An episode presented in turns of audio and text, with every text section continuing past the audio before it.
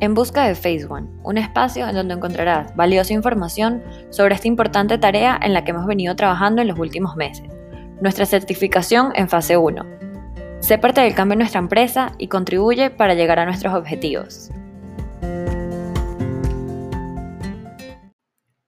El día de hoy hablaremos sobre una de las habilidades del pilar de liderazgo, la mentalidad cero pérdidas y el 100% de involucramiento de los empleados. Nuestros empleados contribuyen con el 100% de su potencial y eliminan las pérdidas relacionadas con los objetivos del negocio y esto requiere una transformación a largo plazo. Dentro del pilar seguimos una filosofía de aprender, hacer y enseñar, en donde se involucre a toda la organización para aumentar el poder de la misma.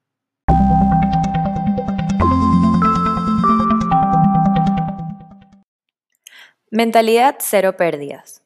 Las cero pérdidas son factibles y debemos insistir en alcanzarlas. Es por esto que en donde se ha realizado la priorización deben ser alcanzadas las cero pérdidas y nos debemos asegurar que el problema no se presentará de nuevo. Con esta mentalidad se involucra el desarrollo de capacidades de toda la organización.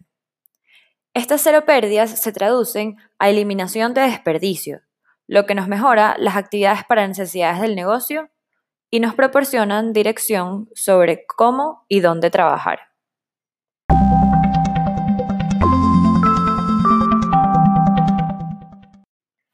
Por eso tenemos ocho tipos de pérdidas, las cuales las podemos identificar con las siglas downtime, en donde la letra D se refiere a defectos, esfuerzos causados por el retrabajo e información incorrecta.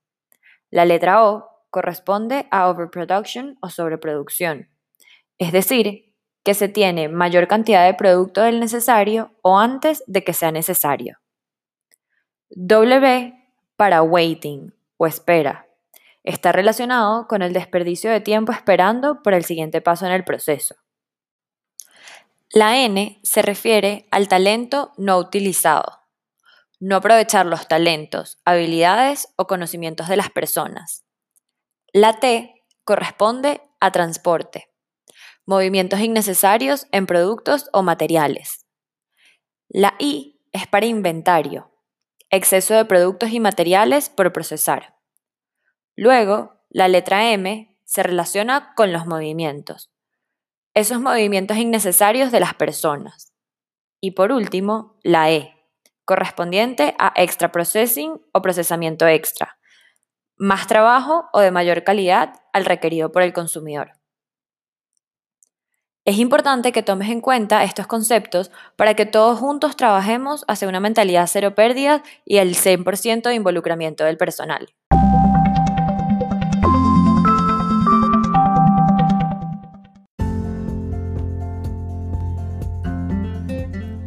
Desde el departamento de IWS te damos las gracias por acompañarnos en este espacio y ser parte de la formación para la obtención de la fase 1.